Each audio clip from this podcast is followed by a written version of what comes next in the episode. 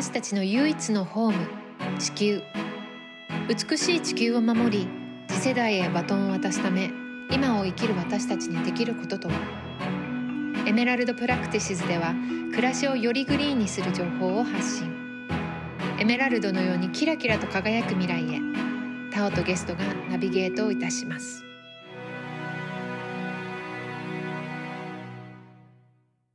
今日はですね、一般社団法人ユニステップス代表の鎌田ありささんにお越しいただいています。ありささんよろしくお願いします。こんにちは。よろしくお願いします。はい。ありささんのプロフィールと今活動されているようなことを始めるきっかけになったお話などちょっと聞かせていただいてもよろしいですか？はい、ありがとうございます。私はもともと高校生の頃にアルバイトでショップ店員の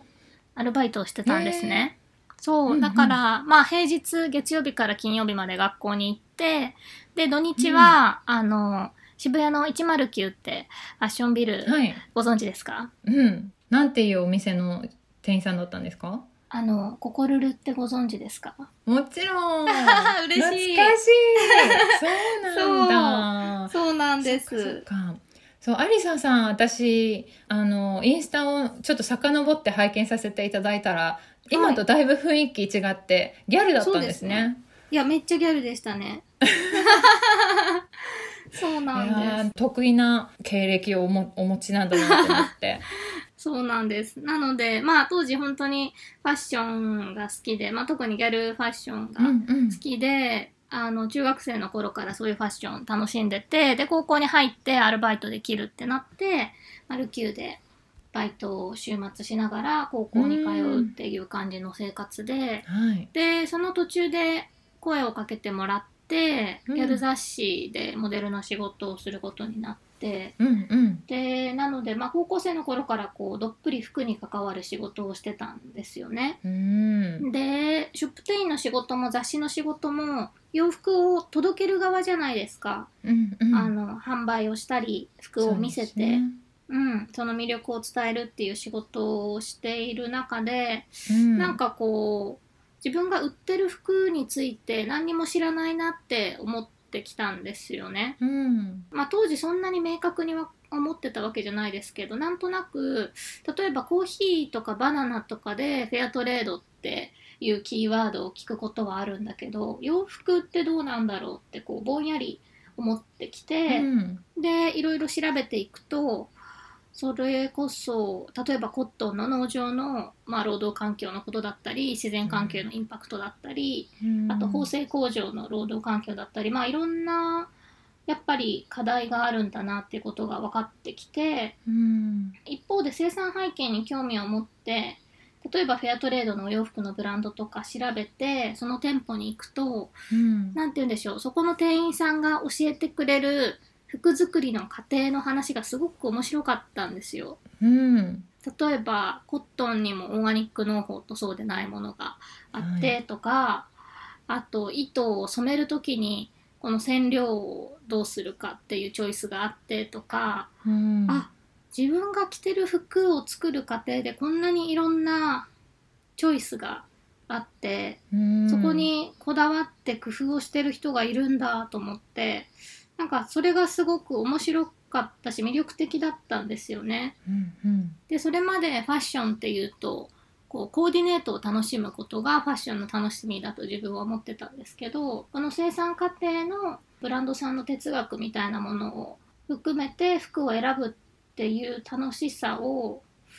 もっと早く知りたかったしみんなと共有したいなと思って情報発信を始めてうんでずっとエシカルファッションプランナーという肩書きでまあいろいろイベントをやったり講演をしたり発信をしてきて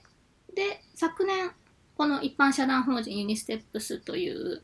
えー法人を作って、うん今はその法人を通してエシカルファッションサステナブルファッションに関する講座を提供したり、いろんなイベントを企画したり政府にいろいろ働きかけたりみたいなことをしています。この Little Life Lab っていうのは unisteps の中のプロジェクトみたいなことですか？それともまた別なのかしら？別なんですよ。その今個人事業主として個人でやってる仕事と unisteps の仕事があって Little Life Lab は個人で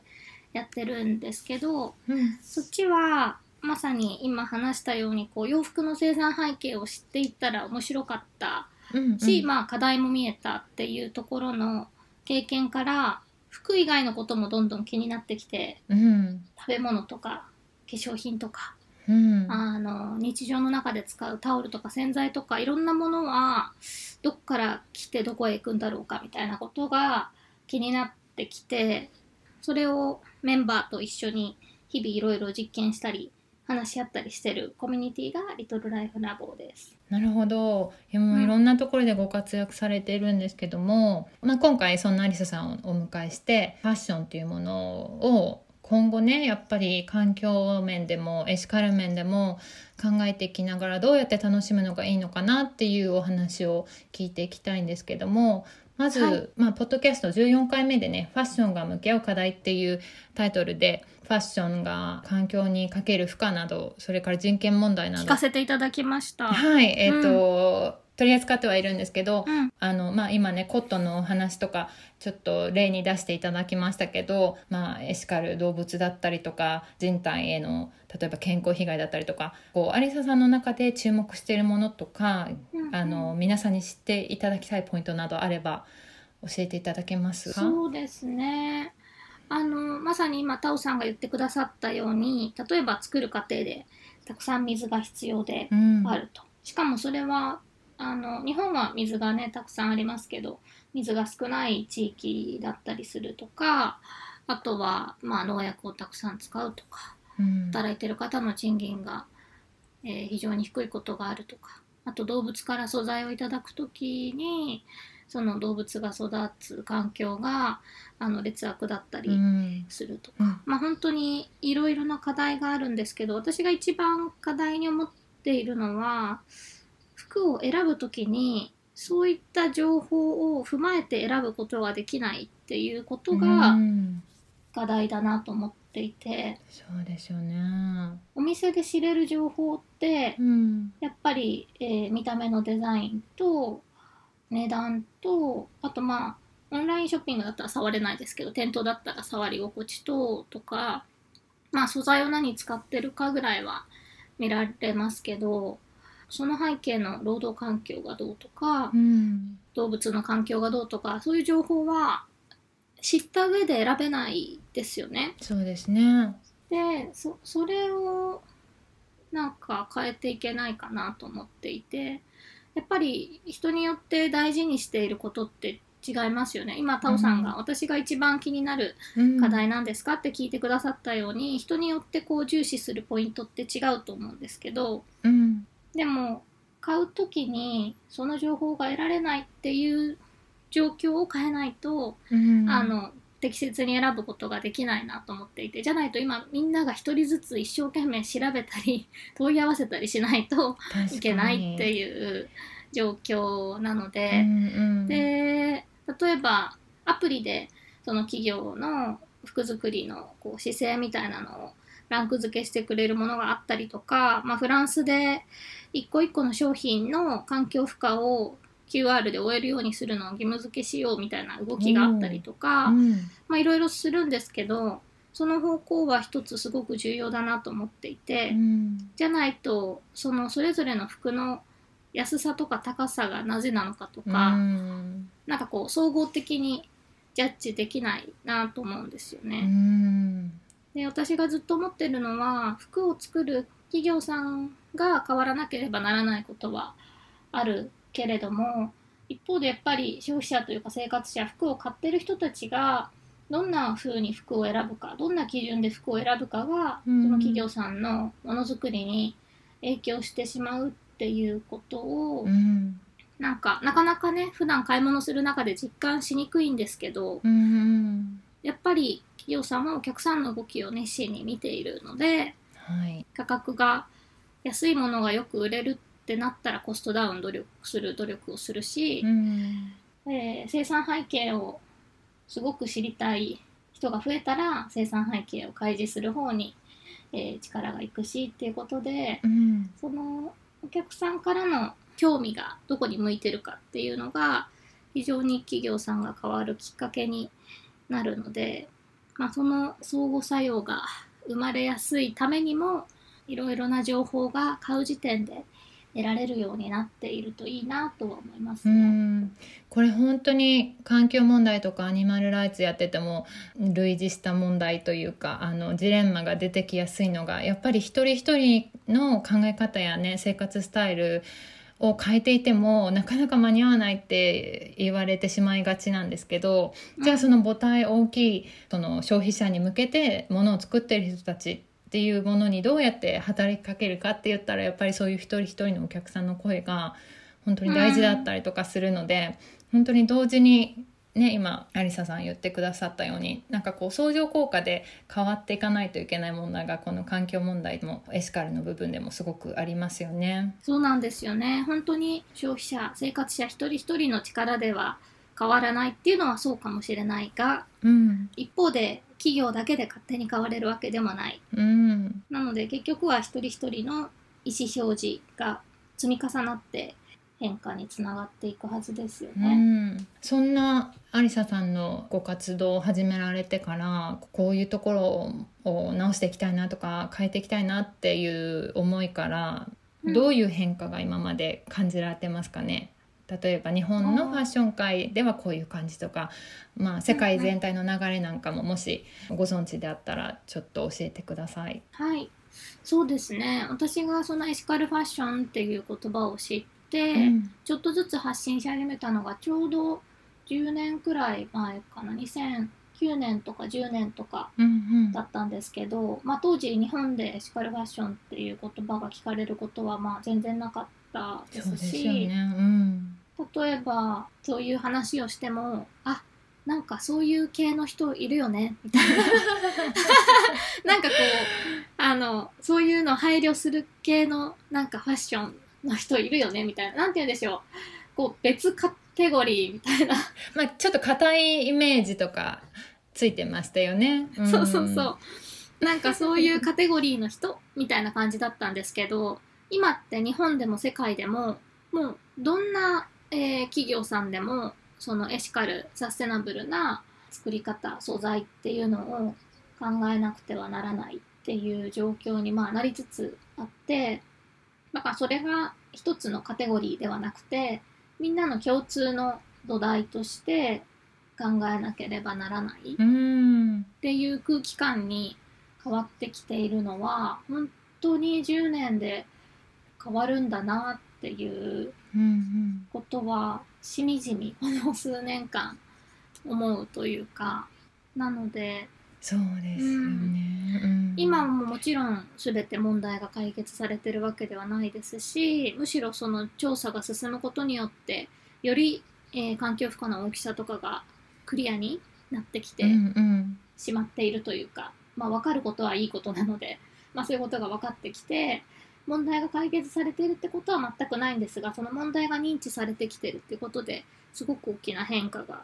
ありますね。うんねなんかもう10年も前から活動されてるとこうやっとその言葉だったりコンセプトが浸透してきたのを見てあよかったと思うのか遅いよと思うのか どんな感情なんだろうと思って。いやよかったと思います、うんうん、本当に10年前からこう発信してきた人たちと、まあ、もちろん自分たちが動いたから社会が変わったわけではなくて、まあ、いろんなことが積み重なって、まあ、もちろん自分たちの活動も一一部力にはなってるかもしれないけれども大きな力ですよ、うん、ね来る中であ本当にこんなことになるんだね っていう話をよくするぐらい、うんうん、はい、ポジティブなことと捉えてます。へえこれがねなんか私もサステナブルっていう言葉をバーってファッション誌の表紙で見るようになった時に、うん、すごく嬉しかった気持ちと不安な気持ちがあったんですけどやっぱりこう、うん、一時のトレンドみたいな風になってほしくないなっていう思いがね、うんうん、なんかすごく怖いなっていうふうに思ってしまったんですけどどうでしょう、うん、こうもちろんそういうなんていうんですかねヘッドラインというかあのサブジェクトとして使われなくても、作り手さんの中だったりとか消費者さんの中にはもうちゃんと定着してきてるっていう感じはアリサさんの中でしてますか？そうですね。だからそのサステナブルとかエシカルっていう言葉が消費されちゃうんじゃないかみたいな不安とかあとなんかこう軽く使われてしまう気持ち悪さみたいなものは当然なんか感じることはあったんですけどとあるねあの生物多様性に関するうん。とある会議に出てた時にはい。すごく信頼してる大学の先生がその会議の座長を務められてたんですけどうん。そこで、まあ、いろんな企業さんとか大学の先生とかが集まってる会議で誰かが最近生物多様性っていう言葉がすごくいろんなとこで使われるようになってると。うん。なんだけどなんかこう消費されてるみたいでなんかうん嫌嫌ですねみたいな。なこういうのってどうしましょうみたいなことを誰かが言ったらその先生がうん「いいじゃないですか」と。たくさんの人にまずその言葉を使ってもらって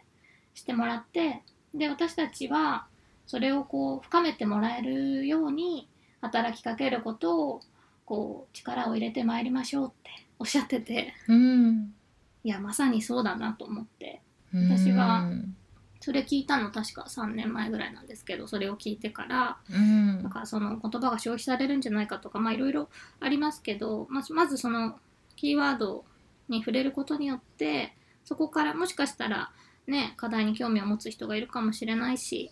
自分の買い物の仕方を考え直す人がいるかもしれないしうんだから、とにかくちょっとでもその情報にタッチした人がより興味を持ってもらえるような情報発信とかうんなんかこの一緒にみんなで深めていけるようなことを考えていきたいなとは思いますね。うーん素晴らしい。そうですね。じゃあ具体的にどういった変化が生まれてるんだろうっていうのって何か事例などを挙げていただくことってできますか？はい。日本だとつい先週発表されたあ先週って今7月末なんですけどうん。あの先日発表されたのがジャパンサステナブルファッションアライアンスというはい。連盟が8月から発足することが、おえーー発表されましてはい。例えばトーレさんグラボーさんテイジンさんみたいな大きな繊維の会社うんあと伊藤忠さん豊島さんみたいな大きな商社さんうん。アダストリアさん良品計画さんアシックスさんユナイテッドアローズさんといったアパレルさん、うんあとゴールドウインさんあと日本環境設計さんというリサイクル技術を持っている会社さんたちがと一緒に一社一社では解決が難しいうん。課題に対して共同で解決策を、えー導き出していこうっていうえー集まりをえー発足させてうん。でユニステップスがその事務局をやるんですけれども、うん。それがこれから動いていきます。で、これちょうど1年前に環境省にサステナブルファッションの促進に向けた提案という提言書を提出したんですけれども、はい。その後に環境省の中にファッションと環境のタスクフォースというチームができて、うん。そこが主体になって昨年度、えー今挙げた企業さんたちと勉強会定期的に会議を開催して今実際何が課題なのかっていうこととそれをどう改善していったらいいのかっていう会議を行ってきたんですけどうん。そこから派生して、まあ、具体的に、えー動かしていこうということでこのアライアンスが発足したのでうん。やっぱりサステナビリティとかエシカルに関することって一社一社でやるには難しいことがあったりするのでそうん、その課題と解決策を共有して一緒に、えーやっていこうっていう動きが生まれたのはすごく具体的な変化だなと思いますね。すごい楽しみですね。具体的にどういうふうな、例えば消費者に近いもしくは作り手さんに近い働きかけっていうのをしていかれる予定なんですか？これは皆さんで話し合っていくことなのでまだ詳細には私からはお伝えできることはないんですけど例えばそれこそさっき話していたような服を買う時のうん。表示のあり方を、例えば今リサイクル素材使用っていう言い方が、はい、えーできるけれどもそれが10%だろうと100%だろうと、えー一緒なんですけど言っていいんですよね、はい。うん。その根率を、えー、と明記しなければならないようにしたらいいんじゃないかとかうん。あと、まあ、少し時間がかかりますけどそれぞれの商品の環境負荷をタグに、えー明記した方がいいんじゃないかとかうん。あとやっぱり服が大量に廃棄されているっていう現実があるのでその服をどう回収してどうリサイクルに回すかっていうこの循環のシステムを、うん。えー具体的に作っていくことができないだろうかとか、うん。そういった話が出ていますね。いいですね。それ実現したらこう本当にお買い物をついでにどのくらいこの服に環境負荷がかかってるのかなのがねちらっと、うん。あの値札を見る動きの一連で見れたりとかするとすごく変わりますよねきっと。そうですね。今きっと多くの方服を買う時、えー値札見てまあ人によっては素材何かなって見て、うんうん、っていうのがこうすごく自然にやってると思うんですけどそこにさらに情報があってあ水とか CO2 とかそれも踏まえてこうんう、ね、直感的に判断する材料になるかもしれないですよね。うん、そのレギュレーションっていうのはやっぱり国内の国内生産した服にしかこうかけられないってなると輸入のブランドとかっていうのはまた別枠になっちゃいますかね。いやいやもう98%海外で生産されてるじゃないですか。なので海外の工場も当然含みますね。うんなるほどじゃあそのトレンスパレンシーというか透明性がかなり重要になってくるようなプロジェクトになってきますよねきっと。そうですね。なので、ね、今、サステナブルアパレルコーディションってアメリカが中心の、うんえー組織がヒグインデックスっていうその測るツールを開発してたりして世界中で環境負荷とか、まあ、工場の環境に関する情報が共有され始めているんですけどそれを活用することも踏まえて、がすでにグローバルにあるいろんな仕組みをどう日本でも浸透させていくかっていうことも踏まえて、うんはい、やっていくことになりそうです。うん楽しみ本当にそれが、あのスタンダードになっていってほしいなと私も思っています。そうですね。で、本当にこの会議を重ねる中で思うんですけれども、うんなんか大きな会社って悪者にされがちというか、まあ、結果的には負荷を大きくしてしまっている存在だったりするので当然だとは思うんですけどでもうん当たり前ですけど働いてる人は一人一人の人間でそれぞれの思いがあるわけですよね。うんでいろんな、まあ、ジレンマも抱えながらっていうところでそういう時にお客さんからどんなリクエストがあるか例えば会社に問い合わせが届くとか、まあ、売れるものが例えばサステナブルな素材を使ったものであるっていう売り上げの傾向とかそういうものがその大きな企業の中にいる人たちが社内で働きかけるための本当に大事なツールになってうんいてうんなのでもうこの1年特にお客さんの声が大きな企業を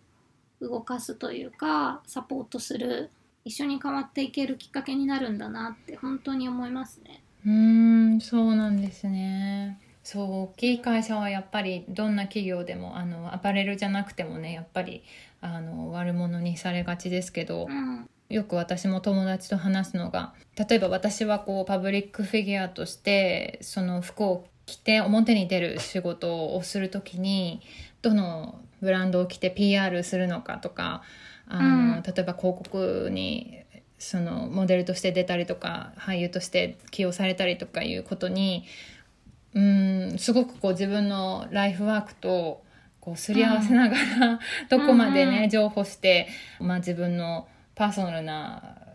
まあ、ライフワークとそのプロフェッショナルなところで線を引こうかっていうのはいつもいつもあの悩ましいところではあるんですけど、うんそのやっぱりこうある程度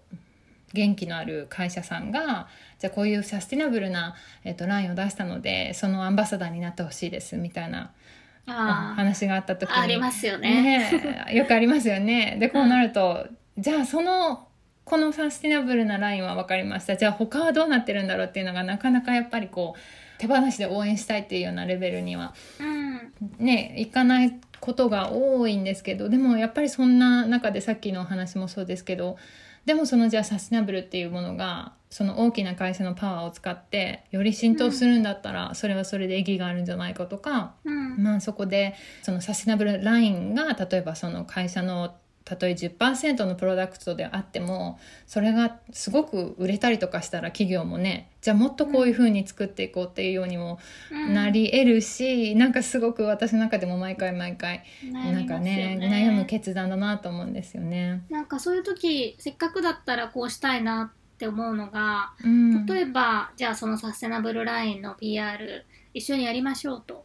でもただその服を着てこんなラインが出たよっていうのをなんかポストしたり広告するだけじゃなくってその企業の中のサステナビリティ担当でも役員さんでもいいですけど対談しませんかと。うんうん、でその記事も一緒に、えー外に出しましょうとか、うんうん、あとこう、まあ、タオさんもファンの方がいらっしゃると思うんですけどその方たちと一緒にこれについて話す機会を設けませんかとか、うん、なんかそのプロダクトを売るだけじゃない周りの企画も一緒に提案して、うん、なんかそういうこともできていったらなんかちょっと広がりがあるのかなとかそうですね。すごい素晴らしいアイデア。それ提案したら「あじゃあ大丈夫です」ってなったことありますけどね。いやそれは多分それは絶対あるかな。しょうがないかなそれは。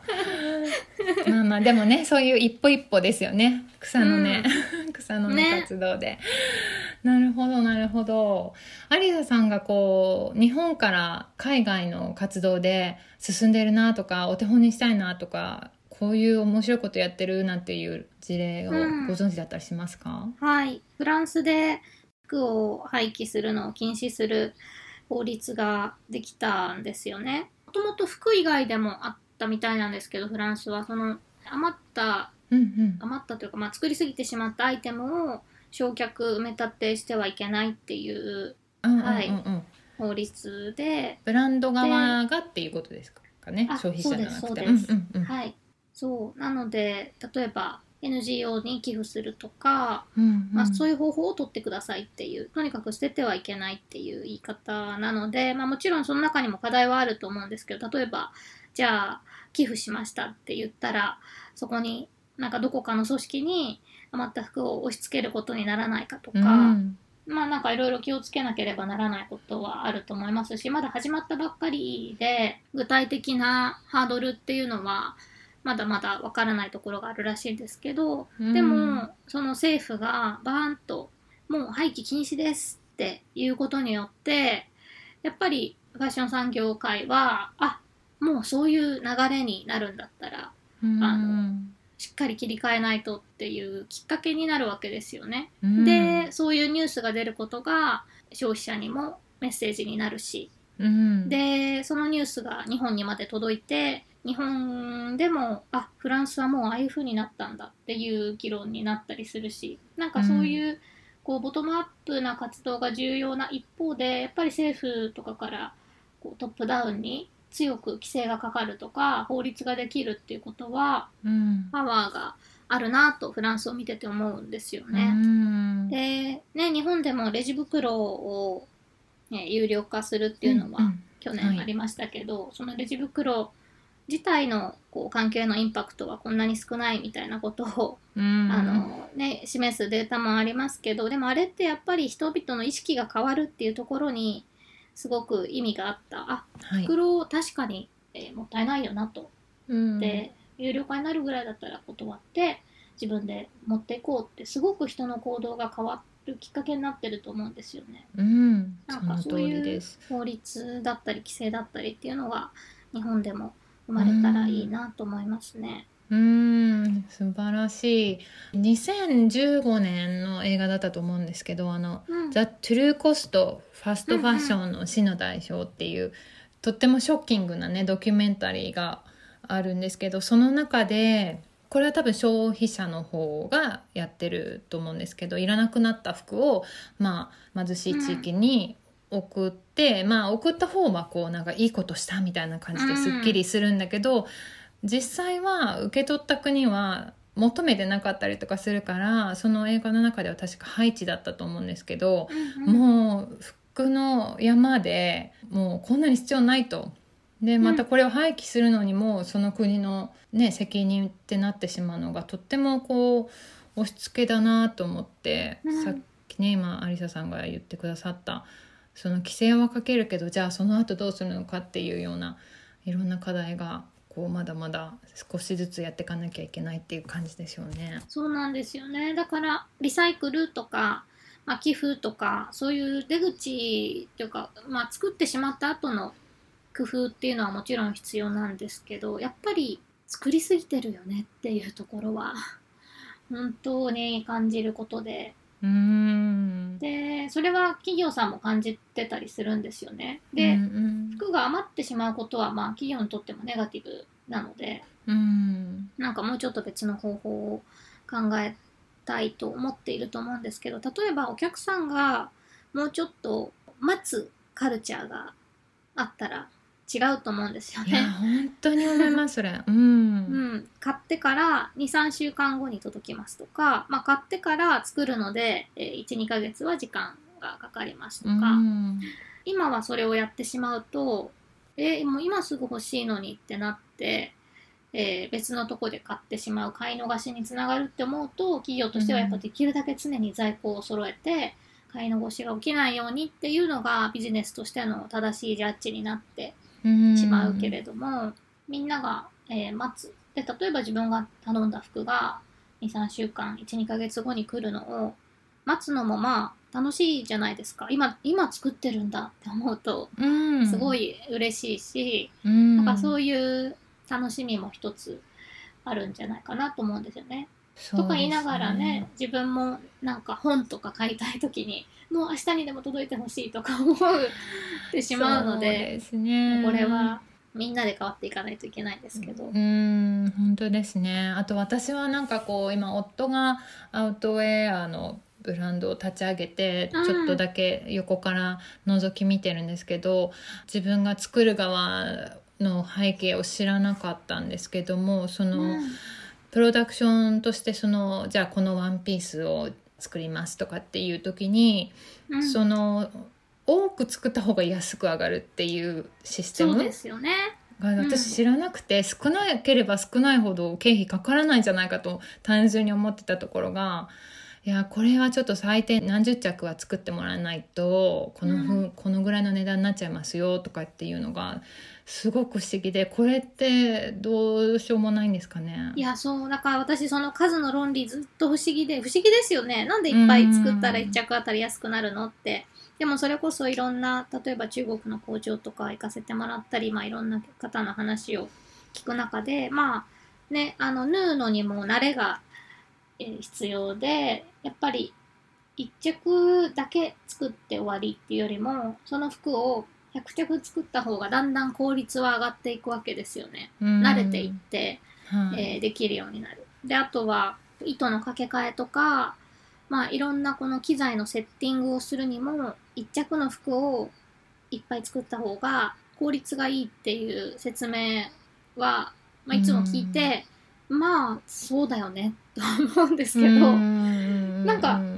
もうちょっとなんかどうにかならないのかなっていうのはいまだに未だに不思議ですね。こう聞いても聞いても当然のこととして返されるけど。うんいやそうなんですよでもやっぱり むねお互いビジネスなので、うん多く買った方がお得ですよっていうようなこともどこかにあるのかななんて思ってしまうんですけどもそういうのもそうだな一斉に変わっていかないとじゃあうちだけやりますっていうわけにねきっとサプライヤーの方もいかないだろうし。そうですね。あとこの数を少なくとか受注っていう話になると必ず言われるのが工場さんの仕事が安定しないじゃないかっていうことは言われるんですよね。うんでそれは確かにそうだなと思ってでなんか農業でも CSA コミュニティサポーテッドアグリカルチャーってうん。あの農家さんもすごく天気に左右されてしまう仕事じゃないですか。はい。うん。例えば、えーすごく天候の影響で収量が少なかったらでもそれしか売れないから非常に不安定な仕事なわけですよね、うん。うん。だから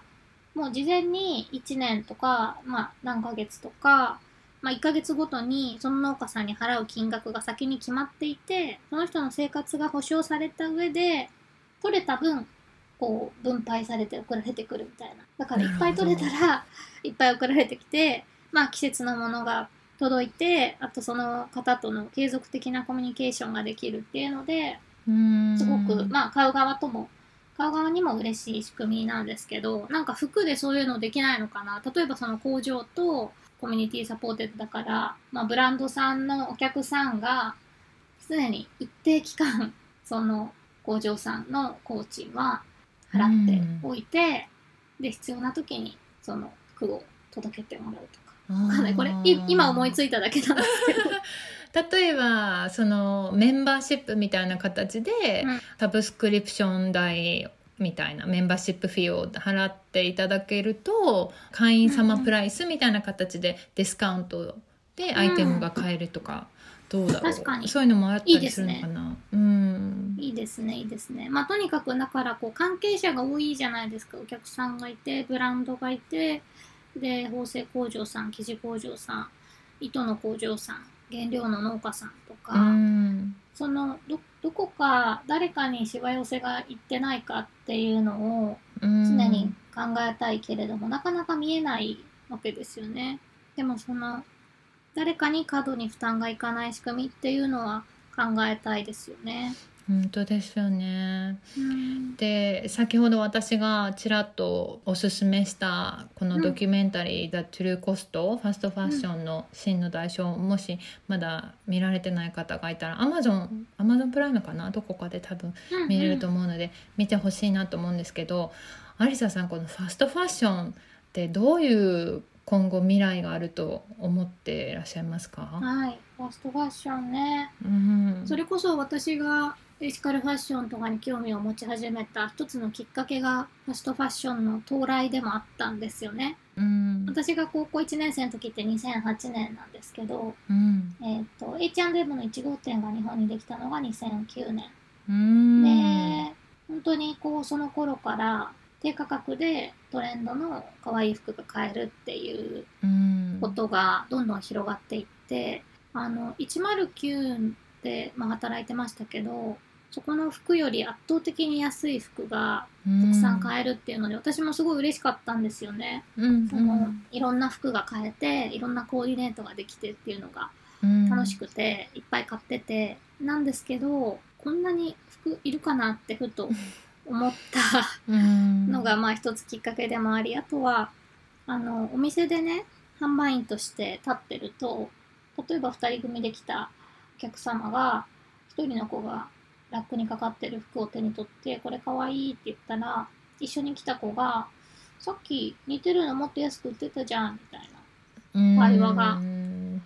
結構あったんですよね。ね。でそれ聞いては確かにって言って服をラックに戻してこう去っていくみたいな。でそれ見ててあれ服選ぶ基準ってこんな値段だけでよかったっけ？って。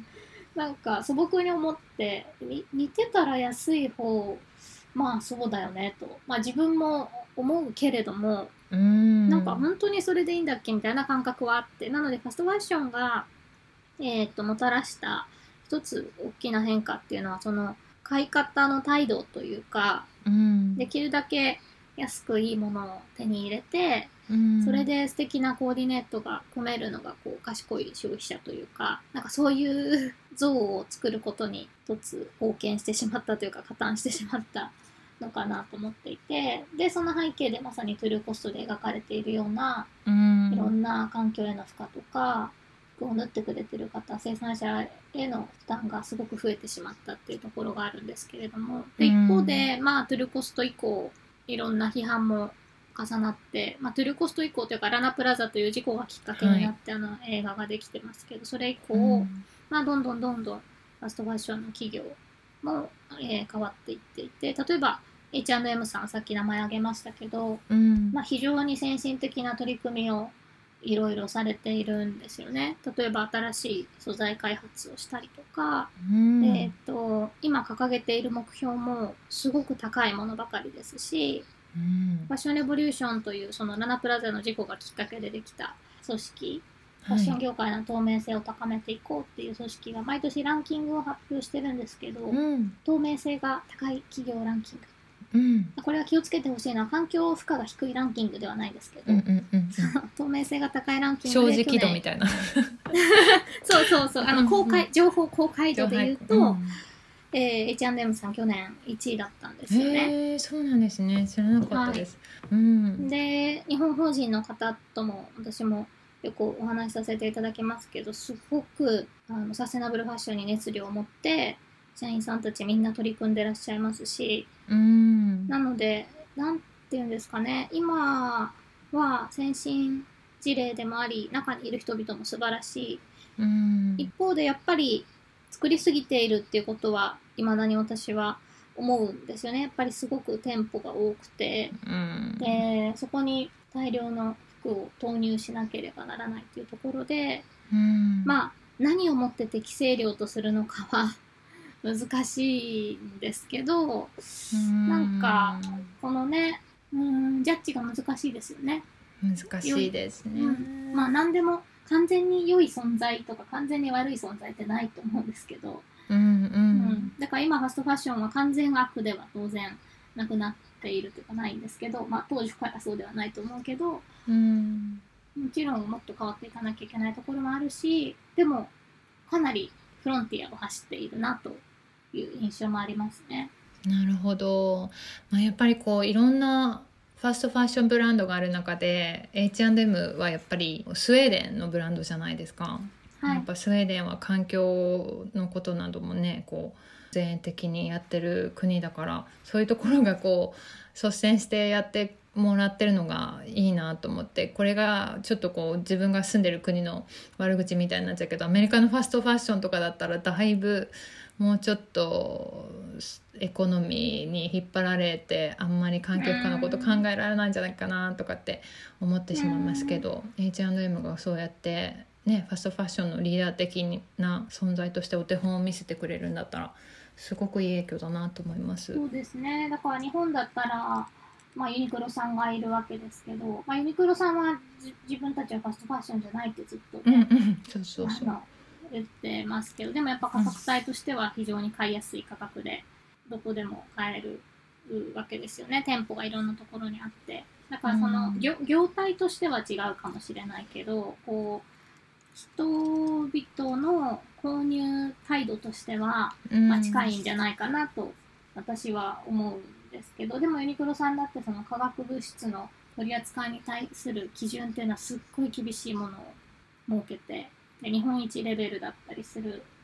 けれども、まあ、先日のウイグルの時の発言とか、まあこういろんな法人として大きいとうん。良いところもあれば悪いところもあればっていうのが常にだと思うんですよね。でうん。なのでこう大きい会社さんが変わっていくことっていうのはすごく希望だと思うんですけど一方でこれは完全に個人的な好みですけどうん。なんかすごく大きな会社が完全にクリーンなものづくりをしているっていうだけでは寂しいなって思うんですよね。なんかもっと小さな多様なブランドが多様なものづくりをしてる環境の方がすごく面白いというかで大きくなればなるほど手の届かないところとか目の届かないところとか今みたいにいい面悪い面のこう乖離っていうのがいっぱい起きてしまうのでうん。なんかこう目と手が届く範囲の規模でものづくりをしている小さな面白い会社がいっぱいある状態っていうのが健全だなと思っていてうん。これは大きな企業はいらないというメッセージではないんですけどうんうん。自分は小さな会社から物を買いたいなと思いますしうん。自分が生活者として何を選ぶかってなったらやっぱりすごく大きな資本よりも小さな範囲でものづくりしてる人から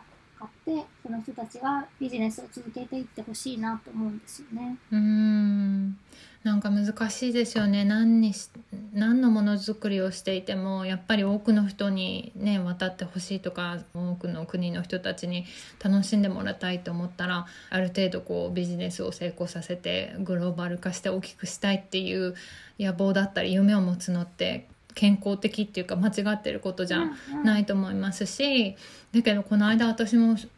まあ、去年なんですけど久しぶりに日本に帰るってなった時にお土産どうしようかなとか、まあそ別に大したものじゃないですけど、うん自分に会う友達に子供が生まれたから何か買っていこうかなとかいろいろ考えた時に日本で買えないものってもうほとんどないじゃないですか服に限らず。ですね。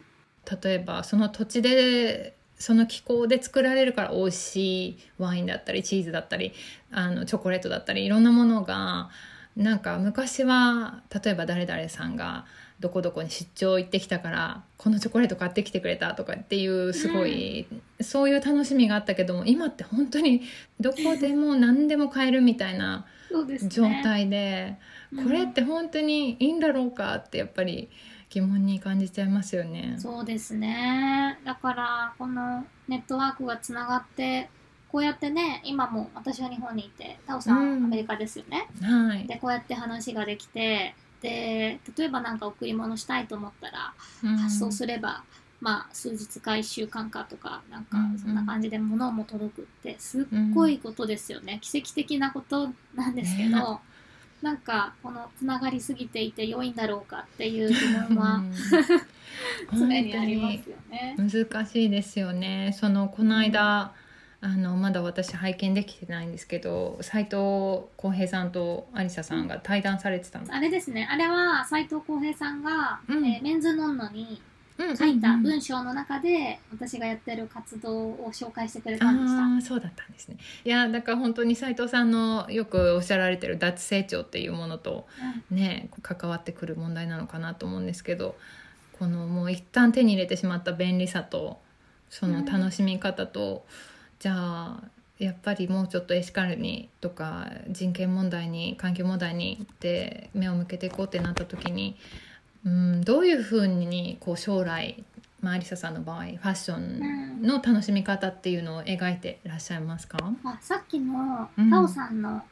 あのお土産の話がすごく分かりやすいなと思ったんですけど、うん。今なんかこの便利になってしまった中でそれを手放せるかみたいな話があったんですけど、うんまあ、その便便利であることは豊かなのかっていうことですよね。なんか私たちは今までそう思ってたけど、便利であること例えばこう買ったものがすぐ届くとか、うん。あのコスパがいいとか、まあ、いろんなこう便利なことがすごくありがたいと思っていたけどさっきタオさんが言ってたようにうん。じゃあこのお土産を あのどこでも世界中取り寄せられてその土地に行ったからこそ買える食べ物とかお土産みたいなものが少なくなっているまあ、ある種面白くないといえば面白くないじゃないですか。うんうんそう思う、うん、でそれって、まあ、豊かなのかって思うと便利だけど豊かじゃないみたいなことって結構あると思うんですよね。うんなので便利さは全然手放せる可能性が高いなとうん思っています。でただそれは人によるというか便利さが豊かであると感じる人は一定数絶対いると思うのでうん。でも人によってもっと価値基準というか何をもって自分は豊かと思うのかっていうのがもっとばらけてもいいはずですよね。確かにそうですね。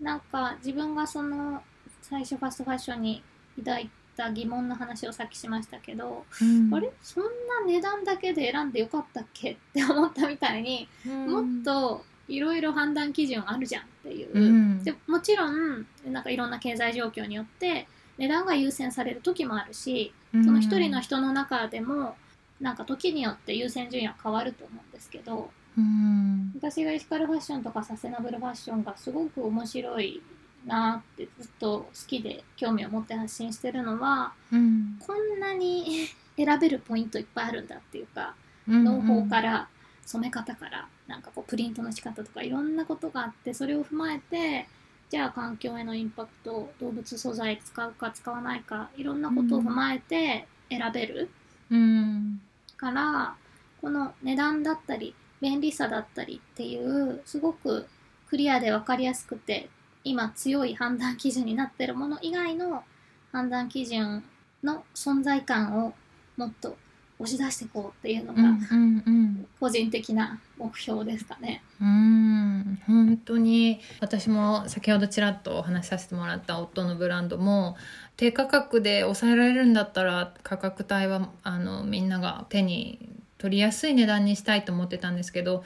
妥当なちゃんとしたねそういう低賃金ではなくていろんなところにちゃんとお支払いをしてそのエスカル面でも本当に私が口うるさく夫に気をつけてって言ってるので行くとやっぱりすごい高くなっちゃうんですよ。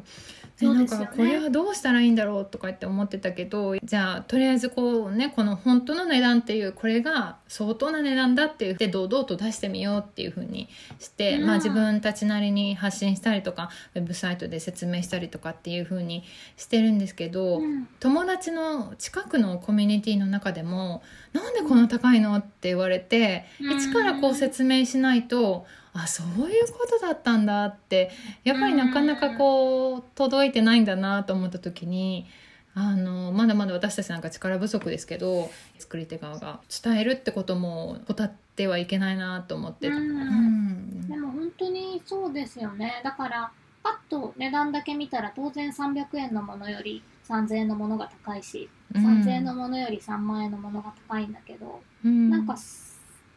その値段の意味とか理由とか、まあ、例えば原価にそれだけかかって例えばね、例えば高い服でも私がいつだったか買った白いシャツがいくらだっけな、高かったんですよ、うん、で絶対にこれはこのシャツそのものの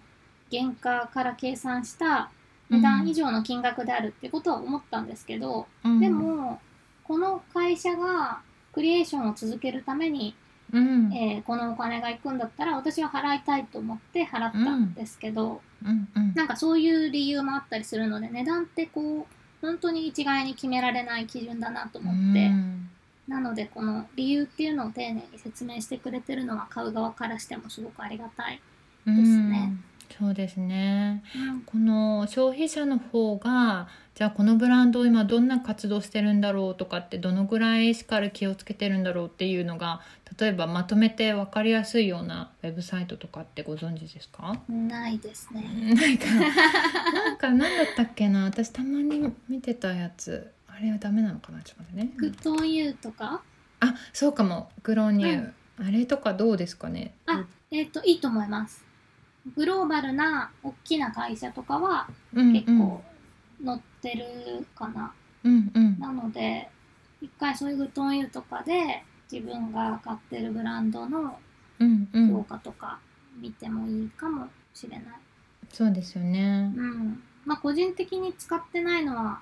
本当にちっちゃいところから買うことが多いからだと思うんですけど。うん、なるほど。だか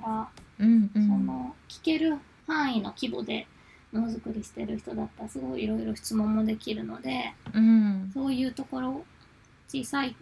手と目が届く範囲でものを作ってる人から買うっていうのも一つだし、うん、もちろんグローバルブランドだってすごく魅力的なものいっぱいあるのでそういう時はグドンユーとかで調べてみてもいいし、うん、あとは本当にとにかく気になったらその自分が好きなブランドとサステナビリティとかエシカルっていうキーワードで検索してみてまあヒットしないかもしれないんですけど、うん、でも結構ブランドさんって何のキーワードで検索されてるかってマーケティング的にすごい気にされてるからあなんかめっちゃサステナビリティってキーワードと検索されてるってなったら、うん、それも気をつけるかもしれないですよね。そうそうそう。それもすごいメッセージなんですよね、うん、なるほど。だからその自分が何て検索してるかとかまあ店頭で何を店員さんと会話するかとかそういうことって、うん、実は全部メッセージとして、まあ、うん、半分恐ろしいことに吸い上げられている時代なのでうん、なんかこうちょっと自意識過剰なぐらい自分の言動が企業のなんか情報として使われてるって思ってもいいんじゃないかなと思います。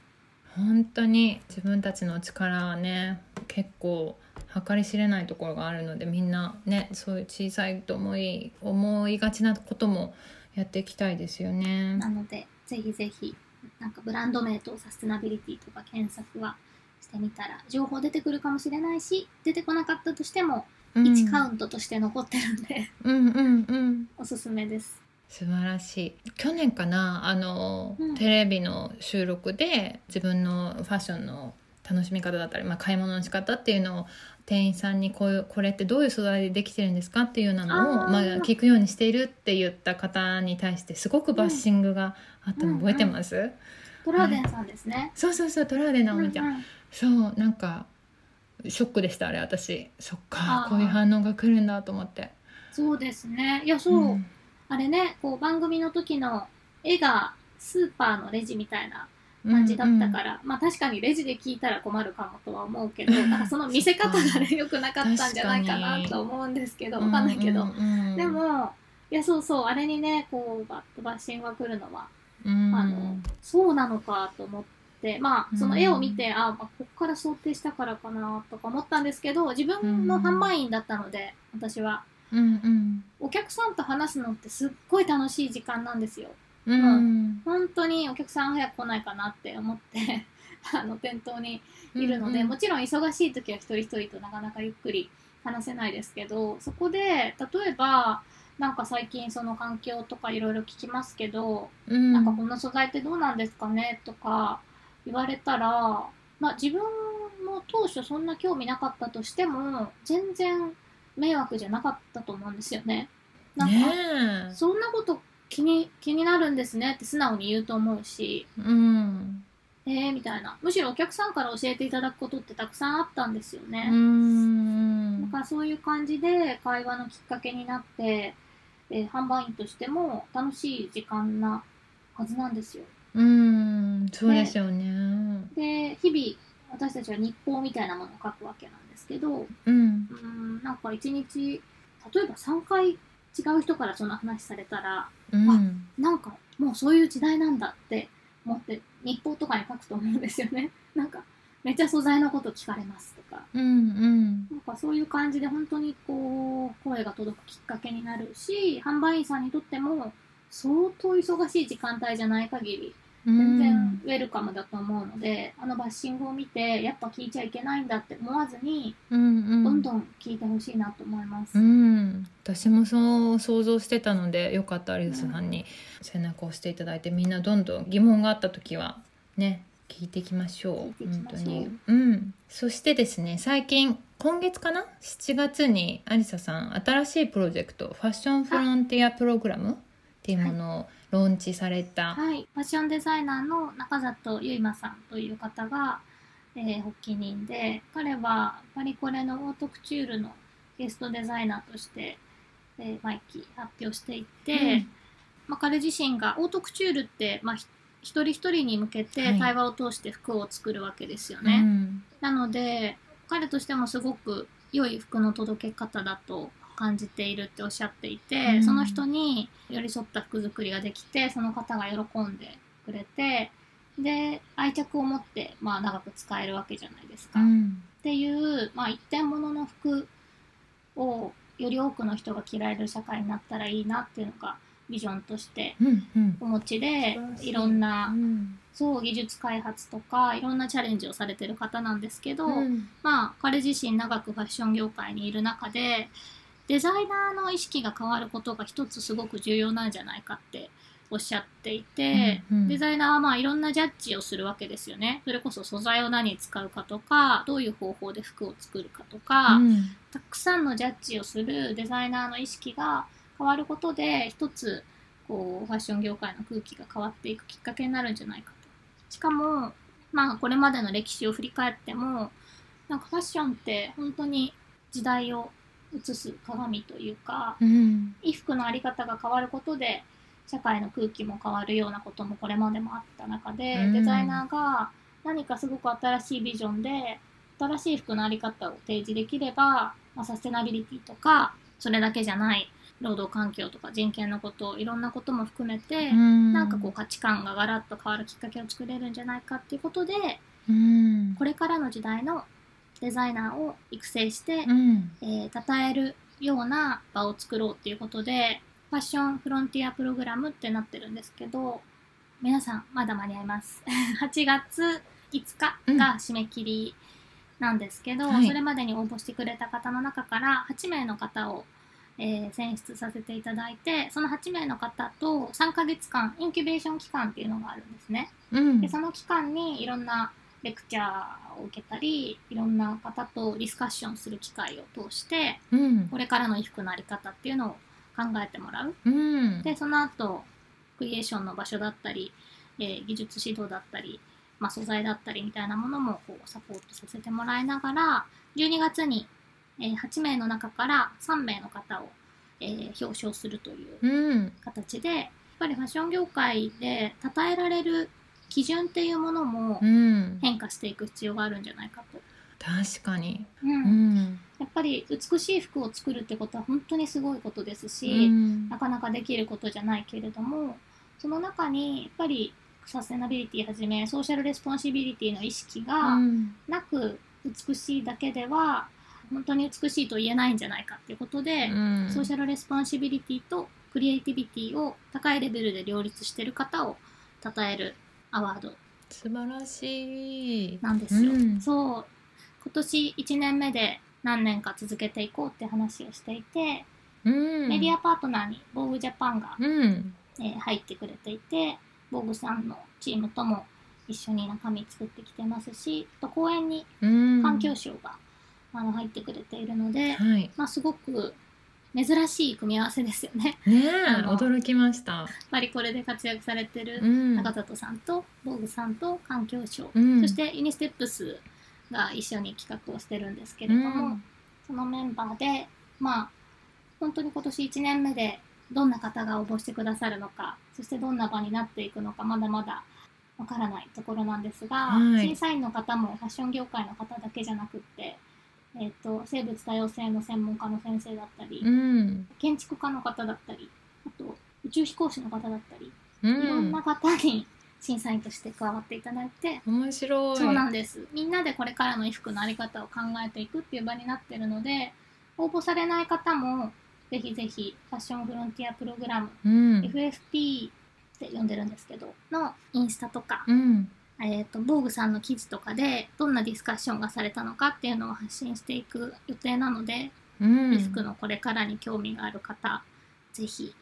見ててもらえたら嬉しいです。ねえ楽しみですね。これど参加資格なんていうのはあるんですか、まあ、細かくは詳細はねウェブサイトできっと載ってるでしょうけども。そうですね。応募要項がウェブサイトに載ってるんですけどうん、どなたでもですうん、あのどなたでも。そうあの高校生とか大学生とかこれから服作りしてみたいっていう方でもいいですしとすでにデザイナーとして活躍されてる方でもいいですしうん。本当にどなたでもこうファッションデザイナーとして新しい一歩を踏み出したい方っていうふうに書いてるんですけどはい。ビギナーの方もプロの方もぜひお待ちしておりますという感じですね。はい。あの最初の提出物が服そのものじゃなくって、うんあのデザイン画あるいは企画書なんですね。なので、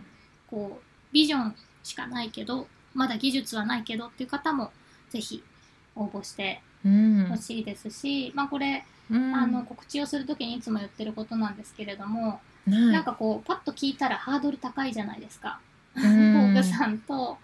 あの確かに。環境省ととか、うん。そうすごくハードル高く見えてしまうけれどもでもちろんこう審査の基準は厳しくなっていくとは思うんですけれどもまずとにかく気になったらどなたでもうん。応募してチャレンジしてほしいなと思ってます。ねえぜひもしこれを聞いてくださってる方の中にデザイナーの卵さんだったりすでにねプロとして活動されてる方が応募してくださったらすごい嬉しいな。ぜひ皆さんチェックしてみてください、ぜひぜひなんていうんですかねファッション産業ファッション業界、まあ、洋服にまつわる課題ってたくさんあるんですけどうん。で結構深刻なこともあるんですけどうん。でも誰でもがこう関われる余地があることだと思うので、うん。ね、さっきのサステナビリティって入れて検索するだけでもうなんかんやってみようかなと思ってもらえることがあったら嬉しいです。ちょっと今日忘れないうちに1回でもやっていただく感じで宿題そうですね。宿題、今日中に自分の好きなブランドとサステナビリティで検索。はいいやー本当にいろいろありがとうございましたすごい勉強になりました私も楽しかったです。楽しかったですもう本当にこれからも、えっと応援しているのでご活躍楽しみにしておりますありがとうございます。あはいありがとうございましたりがとうございました。メラルドプラクティシズでは Twitter や Instagram でも随時情報をアップしているのでそちらのフォローもよろしくお願いいたします。それではまた次回。コーホストはオノリリアン。監修は大井ゆいか音楽はジェームス・マレンがお届けいたしました。